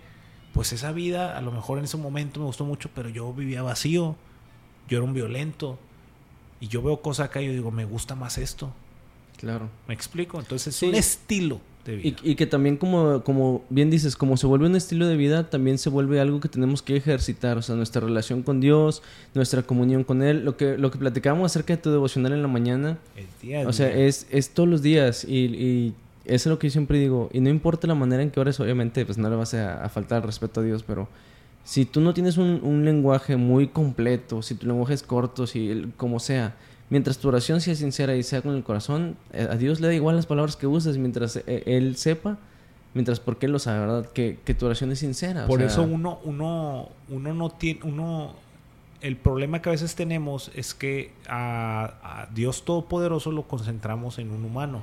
Entonces, si la persona, el pastor, el sacerdote, el que tú quieras, que sea parte de una iglesia, te queda mal, tú piensas que el que te quedó mal fue Dios. Claro. ¿Qué necesitas para tú entender eso? Tú hacerlo tú mismo, tú meterte a la Biblia. Tú vas conociendo la Biblia y aquí te puede venir alguien a platicar lo que tú quieres y tú sabes qué es lo que realmente es. ¿Me explico? Sí, sí, sí. Entonces, este, tú llegas a entender, ahorita decías tú lo de la oración, de que pues yo, por ejemplo, antes, pues yo veía cómo, cómo oraban los, los pastores, así, la voz y todo. Dices, no, pues nunca voy a poder orar como ellos. Claro. Digo, Dios nunca me va a escuchar te empiezas a meter con Dios y entiendes que es su amigo, es papá, es un padre, es un amigo, es un hermano, y tú dices, a ver, ¿cómo le hablo a un papá? Pues dame papá. ¿Cómo le hablo a un amigo? Oye, ¿sabes qué? Esto me está pasando. Con un hermano. No me gusta esto. no me gusta. ¿Me explico? Entonces, así estás. Es una conversación, es el real, es un teléfono. Yo, es que a mí hay gente que me dice, puedes orar por mí porque a ti te escucha más. te escucha igual. Claro, el, lo único es que tienes que querer también, o sea, por eso te decía, para mí una, para mí la oración es una, es una plática. Yo, yo me siento, me hinco a platicar con Dios. O sea, yo le digo, o sea, es que Señor, así me fue en el día. O sea, ¿qué puedo hacer? Tú, tú, o sea, te lo prometo que a mí de repente me asusta un poco que escuchar la voz de Dios así cuando le digo, oye, ¿tú qué me recomiendas hacer? Y que me diga, Jadiel, quiero... Ay, Jesucristo, o sea, porque sí, o sea, el, temor, ¿no? Pero que a lo que voy es, cuando Dios te habla y, te hace sentir en el corazón de que, ah, ok, esto es lo que tengo que hacer. Pero no vamos a saber porque, como bien dices, hay tanto ruido, hay tanta, eh, tantas cosas que intoxican todo nuestro entorno que pues tan fácil como que todo el tiempo me imagino que, te pasa igual. Yo o traigo audífonos o pongo el estéreo del carro o prendo la televisión o estoy escuchando algo en YouTube o en Spotify, etcétera. Todo el día hay ruido, todo el día, todo el día. Y, si nos, y si no tenemos una buena relación con Dios, cuando Dios nos quiere hablar, no, no vamos a seguir escuchando más Spotify, vamos a seguir escuchando más YouTube que la voz de Dios. Yo te voy a dar un ejemplo que lo vas a entender muy bien y por, no me acuerdo en dónde lo escuché, pero es un muy buen ejemplo. Supongamos que tú traes hambre y mucha, mucha, mucha hambre que no has comido. No sé, dos días que no has comido. Y lo único que hay enfrente de ti es una Coca-Cola. Pues te la tomas, dices, no me importa, tengo sed, me la voy a tomar y todo. Te la terminas la coca, de dos litros, te la tomas toda. Y luego después, un minuto después, llego yo, ¿cuál es tu comida preferida? Híjole, yo soy muy, muy de comida regional. Me gusta? el caldo tlalpeño. El caldo tlalpeño. Te traigo, el te traigo un caldo tlalpeño. Te digo, oye, supe que no habías comido, te traigo un, un caldo tlalpeño. No te van a dar ganas de decir, no, me acabo de echar una coca de dos litros. Es más, ni me lo pongas porque lo vomito. O sea, no, no, no, no. Estoy, vas a estar empanzado, intoxicado. Entonces no vas a degustar de algo rico. Entonces así pasa a veces con las cosas de Dios. Estamos tan intoxicados de tantas cosas redes, Twitter, Instagram, Facebook. Fíjate, ya llevo tres, WhatsApp, cuatro, este, cinco, TikTok, seis, YouTube. O sea, tantas redes sociales. Y, eso son puras aplicaciones. Son puras aplicaciones. Métete ahora, después. Bueno, son seis aplicaciones que te lleva a, a 100 mil vidas de personas de que ves otras cosas. Y luego eh, síguele con el trabajo. Y luego, eh, si estudias, este, o si tienes hijos, o sea, métele todo eso, todo eso, todo eso entonces te llega la palabra de Dios y tú ya estás intoxicado de todo. Que tú dices, ya no lo desgustas. Entonces yo por eso mil veces la gente yo les digo, si tú vas a leer la Biblia, que sea lo primero en la mañana. Yo sé que a veces es complicado, a veces te levantas tarde o vas corriendo o algo así, pero puedes darte un tiempo. Llega un momento que tú dices, ahorita me lo puedo hacer. ¿Me explico? Porque cuando haces todo lo demás, cuando haces todo lo de Instagram, lo Facebook, todo, cuando lo haces. Entonces, en, esos, en un momento que tú, me decía un amigo, yo lo hago en la noche, le digo, te recomiendo la mañana. Porque Dios por ahí habla. Claro. Tú en la oración le hablas a Él. Él te habla por medio de la palabra. Claro, y, y tan fácil que es ahorita que si no puedes sentarte a leerlo, puedes poner la aplicación de la Biblia en el teléfono e ir escuchándolo en lugar de aventarte, eh, yo soy muy fan, yo soy muy fan de, de escucharle RG en la mañana, o sea, porque me encanta el, el, chismecillo ahí que se avientan en el fútbol y, ves que son bien, o sea, se andan pique pique cada rata. Bueno, total. Entonces yo lo que dije fue, ya le dedico hora y media, dos horas en la mañana a escuchar fútbol. Entonces lo que hice fue, bueno, voy a ponerme a escuchar tres capítulos de la Biblia. Si no los puedo ir leyendo, los voy a ir escuchando. Tres capítulos de la Biblia. Diario. Y, Hay y predicadores, carnal, poderosísimos. Está el Arroyo, está Corson, está Dante Gebel, está el mismo pastor Paco Garza de nosotros, está Joel Austin, está este eh, Olondo, una, chica eh, eh, de España, está Escarpeta, está Olmos. No, no, no, no. Tienes un sinfín Montero, está ahora que, que acabo de conocer a Tale Roberto, o sea, hay un sinfín de predicadores que te pueden hablar. Tú nada más le pones play y Dios se va a encargar de ponerte la predicación perfecta para ti. La que necesitas en ese momento. Tú te metes a mi YouTube y está lleno de puras predicaciones y una que otra canción cristiana porque prefiero escuchar en Deezer la música, ¿verdad? Este, pero, o sea, YouTube, o sea, yo, yo, yo estoy entrenando con eso. Y a veces me distraigo y a veces digo, ay, no me acuerdo, y la vuelvo a escuchar y la vuelvo a escuchar. Y siempre, siempre me habla. Dios habla así. Dice que la fe está en el oír. Y el oír la palabra de Dios. En oír la palabra de Dios. Entonces, si tú no tuviste chance de leerla, ponte algo acá, escúchala, escúchala y vas a ver qué vas a escuchar. A mí me decía, yo, yo tengo un, un problemita. Tengo un problema que he aprendido a no, a saber explicarlo. O a mejor a saber decirlo. Okay. Yo digo, Dios me dijo. Dios me dijo. Y digo, oye, fíjate que Dios me dijo. Oye, fíjate que Dios me dijo. Y hasta que escuché que una persona dijo lo mismo, yo dije, y, yo la escuché como que muy, muy orgullosa, no sé, muy egocentrista, que Dios me dijo. Y yo dije, así me escucharé yo cuando digo eso. pero después yo me pongo, pero dentro de mí yo digo, es que realmente Dios me dijo. Pero entendí que hay gente que puede verlo, lo que decíamos ahorita. O sea, puedo llegar a gente a rechazarme por estar, a decir, espérame tú, ¿quién te crees para que Dios te esté hablando a ti? Pero realmente Dios nos habla a todos. Entonces, aprendí a decir, ¿sabes qué? Yo creo que Dios me puso en el corazón esto. ¿Me o siento de parte de Dios. Siento de parte de Dios esto, pero realmente me dijo. Entonces, ¿cómo te dice?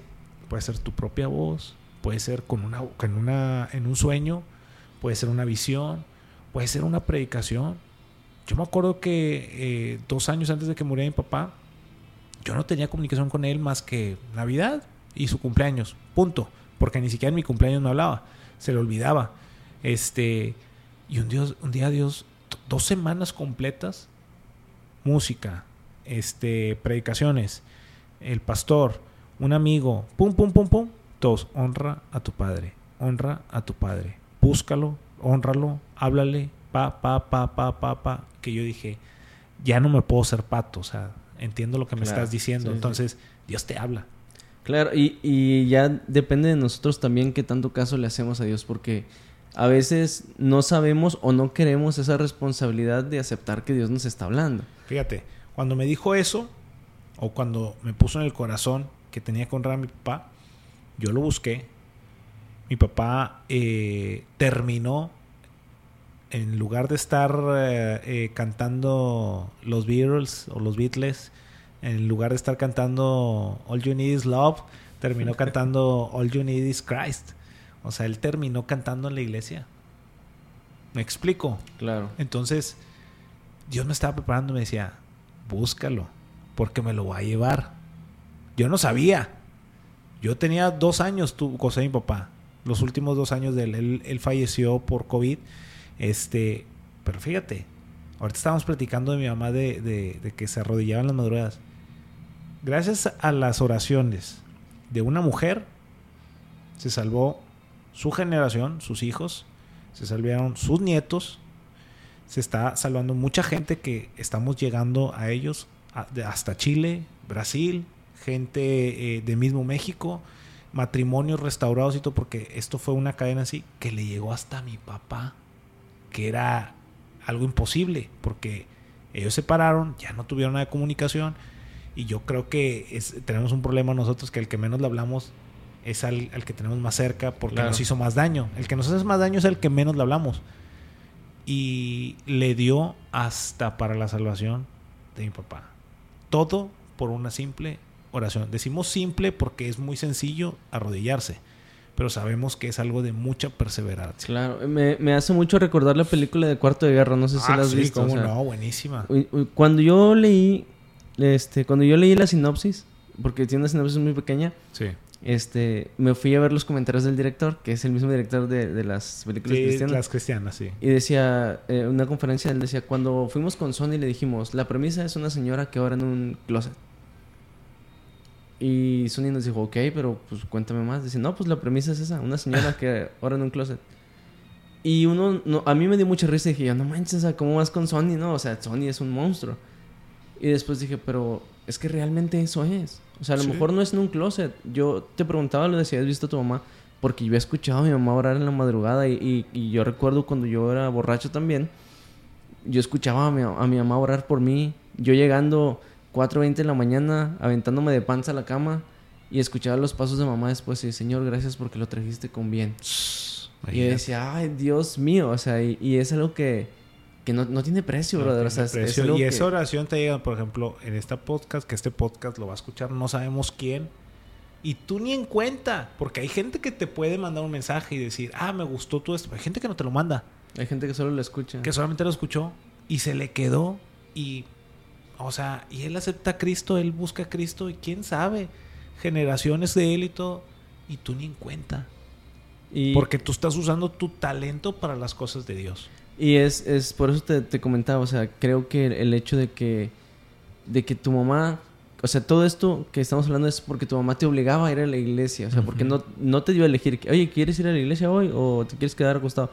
No, es vamos a la iglesia. Porque era, lo que, era lo que decíamos ahorita les da frío a algunos. Tú tienes que ser caliente algunas veces. Claro. Algunas veces hay que ser calientes y hay gente que le da miedo porque dice, no quiero ser religioso, no me quiero ver religioso. Hay veces que aunque crean, porque no eres religioso cuando haces las cosas de Dios, aunque crean que es religioso, a ti no te tiene que importar. Hay cosas que no tienen, ¿cómo se puede decir? Eh, no, no, se negocian. Hay cosas que hay que hacer y punto. Que sí, si que yo veo, si yo veo que, que se puede perder mi familia es vas, porque vas. Claro, es, es como cuando muere un familiar por, por, no sé, por cirrosis, por poner un ejemplo, ¿verdad? Lo primero que hace la familia es, ok, vamos a dejar de tomar un tiempo para evitar vernos así. Entonces es exactamente lo mismo. Cuando nosotros vemos a nuestra familia, o cuando en este caso nuestras madres ven que únicamente Dios puede salvar un matrimonio, una familia, ok, todos a la iglesia. Y nada de que no quiero y nada de que no, pues no, es todos a la iglesia. Exacto. Y estoy totalmente de acuerdo con eso, bro. Oye, este, ya casi, casi para terminar. Sí. Este, actualmente estás trabajando con tu esposa en el, en el área de los matrimonios. Así este, Bueno, en todas las áreas. Eh, tenemos matrimonios, tenemos jóvenes, tenemos solteros, tenemos todo.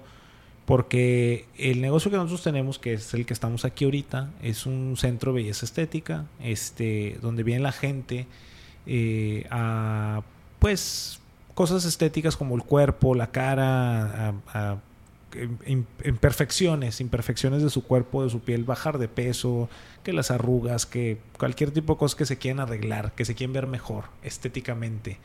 Eh, mi logo, si no lo has visto, además de ser el nombre de mi esposa, el, lo que es este, la, la frase es, dice, un corazón alegre hermosea el rostro. Porque yo te puedo poner todo lo que tú quieras, te puedo poner todo el botox que tú quieras, te puedo poner toda la dieta que tú quieras, pero vas a siempre querer eh, algo más, porque siempre vas a sentir ese vacío. Entonces nosotros hacemos aquí, esta es nuestra iglesia. Entonces nosotros empezamos desde adentro hacia afuera. Entonces nosotros le decimos, yo te puedo hacer todo lo que sea, pero lo que realmente pone hermoso es un corazón alegre. Entonces nosotros, siempre que viene el paciente, además de hacer una consulta, eh, una consulta médica, estética, hacemos una consulta del corazón. ¿Cómo te sientes? ¿Por qué quieres, por qué te quieres poner esto? No, porque me siento feito, porque te sientes fea. Ya. No, es que yo quiero bajar de peso y todo. ¿Por qué, te quieres, ¿Por qué quieres bajar de peso? No, pues es que me dejaron. Ah, ahí vamos, ya sabemos por qué. Porque alguien te dejó. Entonces, esta es nuestra iglesia. ¿Qué pasa? Eh, no estamos con la Biblia en la mano, simplemente empezamos como un psicólogo, empezamos a buscar el porqué de las cosas de la mano con lo que trabajamos estéticamente y ahí empezamos a compartir cosas de Cristo. Clientes o pacientes ya van a la iglesia, pacientes de aquí que nos piden esa palabra, este, gente que ha ido a los pies de Cristo, que van a otra iglesia, pero que aquí lo conocieron. Entonces, esta es nuestra iglesia. Y eso nos ha hecho llegar a, jóvenes, a solteros, a adultos, a matrimonios. Lo que más se nos acercan son los matrimonios. Nos llegan jóvenes y nos llegan adultos que a veces yo digo, ¿cómo es posible que alguien más grande venga conmigo, verdad? Porque digo, ellos deberían venir conmigo, pero es cuando tú entiendes que Dios tiene eh, eh, propósitos contigo. Entonces, claro. Eh, em, nos gusta hacer de repente en vivos este, en Instagram y hablamos de todos los temas. La ansiedad es para todos. La depresión es para todos, la tristeza es para todos. Entonces, no, nos llegan de todo, de, todo tipo. Este, el que más nos llega a matrimonios. Hace poquito empezamos, aunque ya lo hacíamos nosotros por fuera, la iglesia nos invitó para hacer una mini conferencia dentro del retiro matrimonial que nos invitaron. Ok. Ese retiro matrimonial que un día nos invitaron para salvar nuestro matrimonio. Ahora participas en él. Ahora participamos. Y fíjate, eh, nuestra primera participación fue en un clásico. y me acordé tanto que yo los motivaba a ellos, les decía, yo pude perder mi matrimonio por un partido porque yo quería ir al clásico. Claro. Pero mi esposa decía, vamos, necesitamos, necesitamos. Y decía, no, no, no, después, después, después. Al siguiente año, ¿no? El siguiente año vamos y todo, pero, pero era de vida o muerte, o era o ir o se acababa. Entonces yo los motivaba y ellos les decía, miren, o sea, las cosas, porque son por unos matrimonios que llegan y que dicen, esta es nuestra última oportunidad. Entonces yo les digo, chicos, sí se puede, pero necesitan tener su actitud, su disposición. Yo llegué con una disposición. Y cinco años después, hoy estoy dando una plática para ustedes también en un clásico. Entonces, eh, estamos en esta onda con los matrimonios. No creemos que seamos el matrimonio perfecto.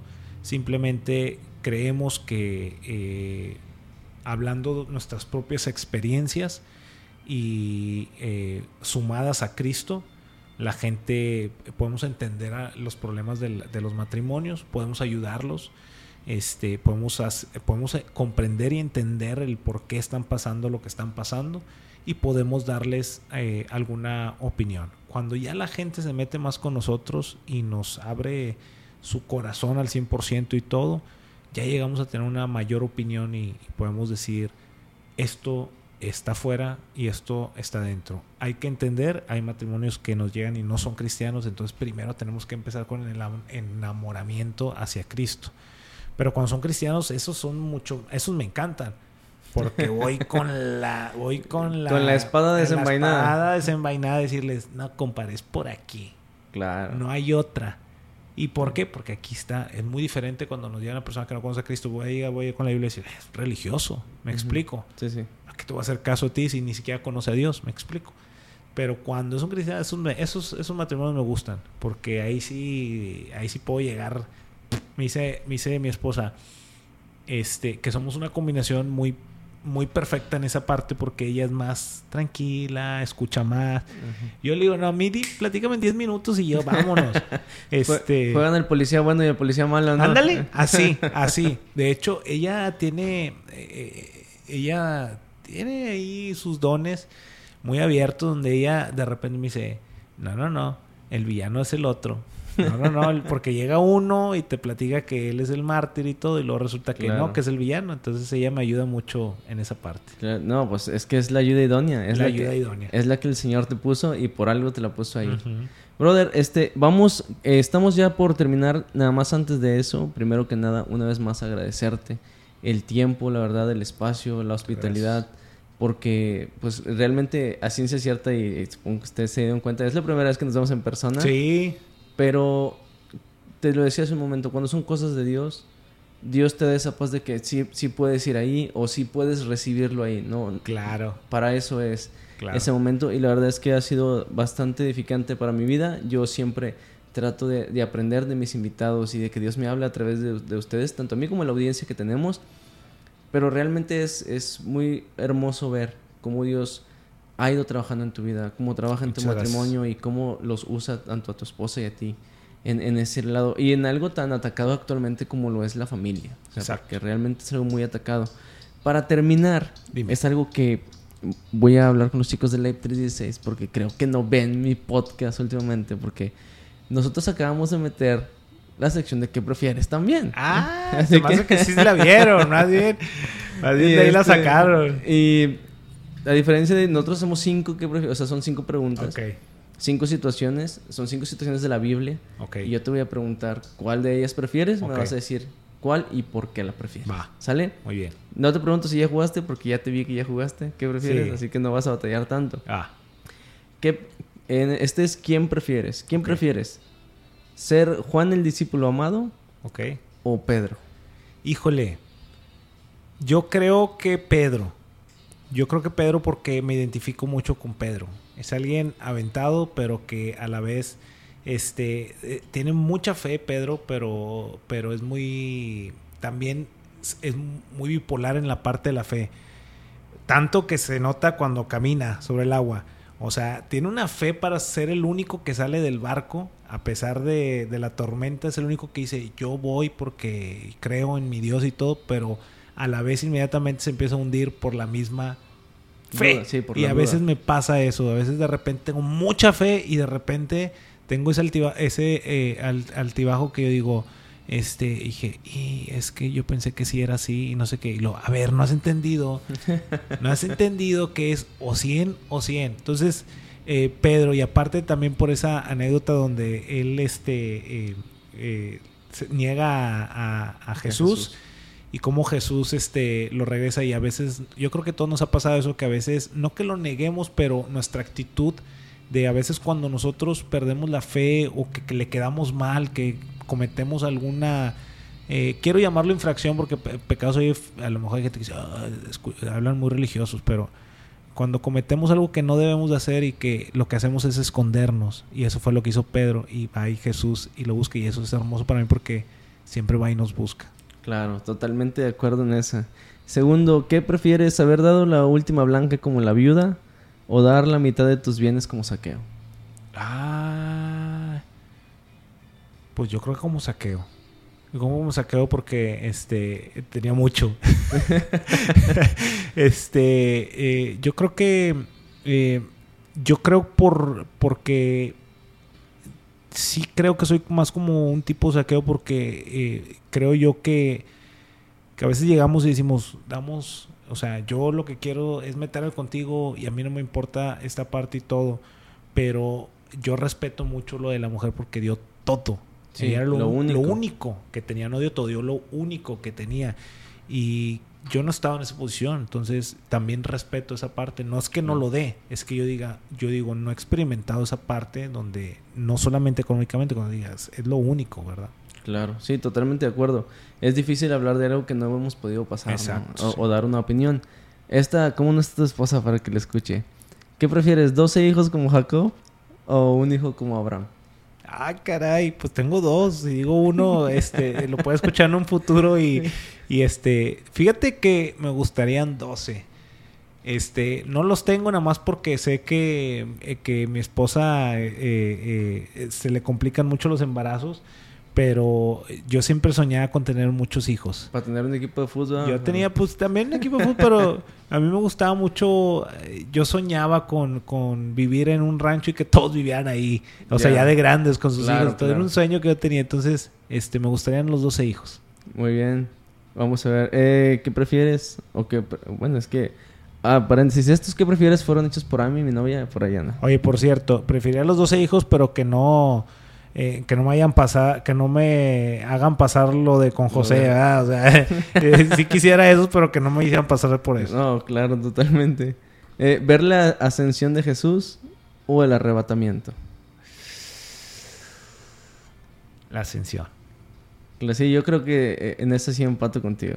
Totalmente de acuerdo con esa. ¿Por qué?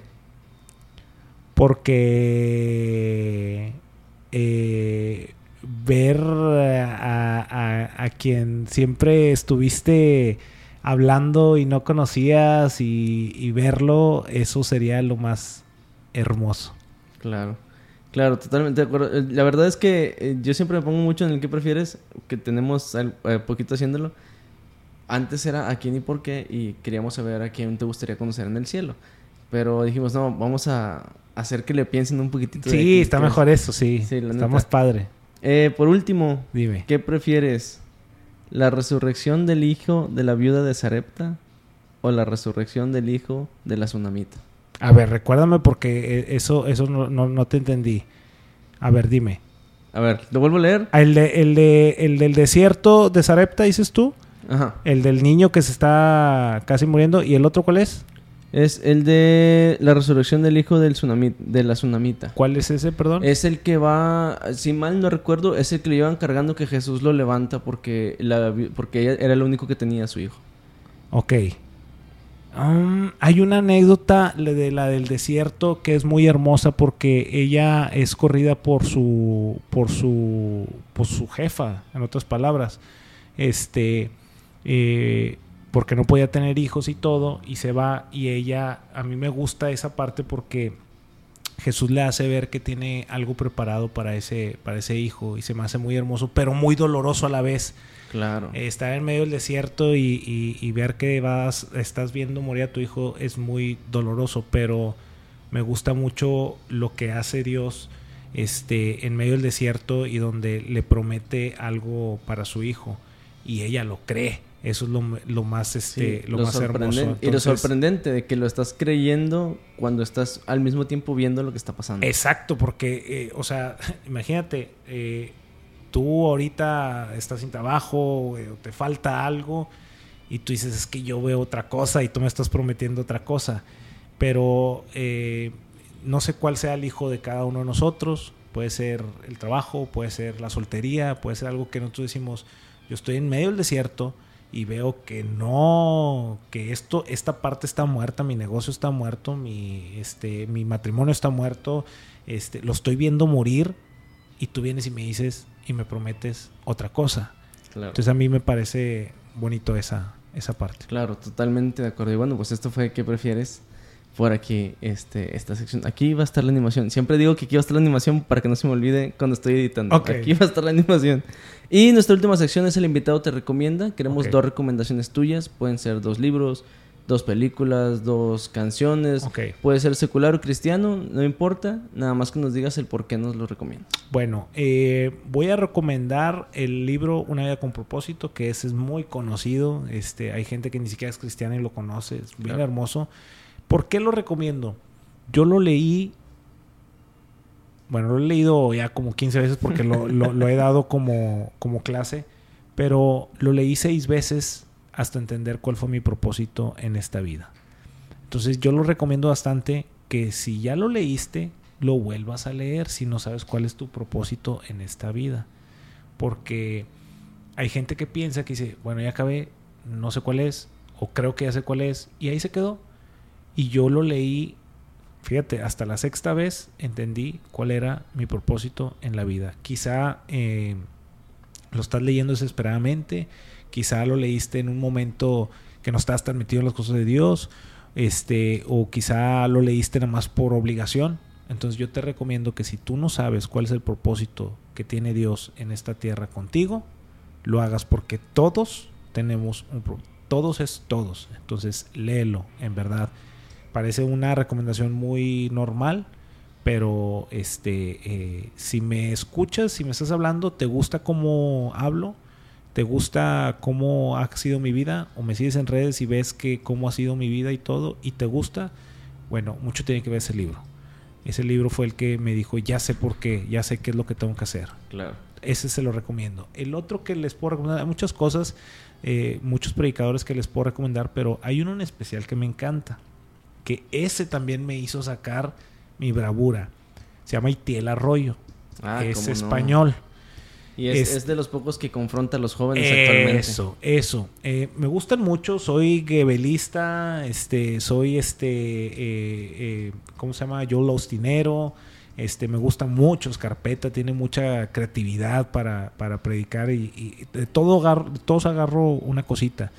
Pero el que es muy directo y en un momento de mi vida también que yo quería ser así medio radical y todo, este, eh, sus predicaciones me, impactaron. Entonces, yo le recomiendo esas dos cosas. Si tú este, eres un, un chico que joven o adulto, no importa, este, y tú dices, oye, yo quiero, pero no sé cómo, o yo quiero, pero hay algo que me estorba y todo, ponte a escuchar un poquito a este brother porque trae palabra, aparte que es muy buena su palabra, este, como tú dices, confronta y nos hace decir, sí. Y eh, a mí, bueno, yo soy de los que son así, eh, por eso te platicaba lo de los matrimonios, o sea, me gusta mucho ir directo a lo Claro. que es. Entonces, este, creo que les va a gustar. A veces necesitamos a la, a la brava, ¿no? Necesitamos un Sí, zape es que- celestial. Es que motivadores hay demasiados, pero cuando una vez que nos confronta la palabra, es, es para dos cosas. O te quebrantas y cambias, o dices, sabes que no me gusta que me estés exhibiendo, ya me voy. Exacto. Eso es lo que puede pasar. A mí me gusta mucho también Intel Arroyo, por lo Así mismo. es. Y bueno, pues eh, primero, nuevamente gracias, brother. ¿Dónde te puedes seguir la banda en tus redes sociales? Este, si quieren venir, ¿cómo, cómo llegan aquí contigo? No, síguenme ahí Fer Palacio guion bajo. Fer Palacio guion bajo, sin ese al final. Este, y con el guion bajo, porque hay un DJ argentino que se llama Fer Palacio. Y este, y siempre me andan tagueando como si fuera yo él. Entonces, este, por eso tiene ese guion bajo. Este. Ahí podemos platicar un poquito de todo. Eh, me encantan los deportes, me encanta el fútbol, me encanta el cine. Este, eh, aunque de, aunque el 100% de mi día, el 99 lo hablo de Cristo y todo, soy una persona normal. Platico, salgo, lo que ustedes quieran, carne asada, lo que sea, podemos platicar. Este, y si, y si son un matrimonio, mejor. Podemos ser amigos. Tengo una esposa que le encanta platicar mucho es muy graciosa, entonces podemos ser amigos los que, los que son pareja también. Brother, muchísimas gracias. Banda, gracias por aventarse este capítulo. No se vayan a perder el siguiente. Y si todavía no han entrado al sorteo de las playeras que estamos regalando por ahí, dejen su comentario en la parte de abajo. Brother, si gustas despedirte de la audiencia. Muchas gracias. Voy a, no sé si se vea porque no, no me veo ahí, pero gracias a, mi brother que me trajo esta playera. Me la voy a poner después y voy a subir la foto para que este, la vea. Este, y muchas gracias a toda la gente que estuvo aquí. Espero que te haya gustado lo que platicamos. Sigan apoyando a estos chicos, sigan apoyando a toda la gente que está en esta área. A ti directamente te lo puedo decir, que sigas con esto porque tú no lo ves, pero va, repercute mucho y tú no te has dado cuenta. Y hay algo que he entendido, que aunque no lo haces por eso, pero Dios paga y paga bien. Así es que eh, sigue haciéndolo eh, yo sé que lo haces de todo corazón, no lo haces con una conveniencia ni porque quieras ser famoso, porque eso es lo que menos quieres. Yo lo, yo lo huelo. Este, sé que lo haces con una pasión por Cristo y si algo te puedo decir es que Dios paga y paga bien. Gracias. Banda, pues muchas gracias. Nos vemos en el próximo capítulo. Dios les bendiga. Hoy ya no tengo miedo, en ti está puesta mi confianza. Porque sé que si estás conmigo no me falta nada. Por eso quiero agradecer con mi alabanza porque contigo no me falta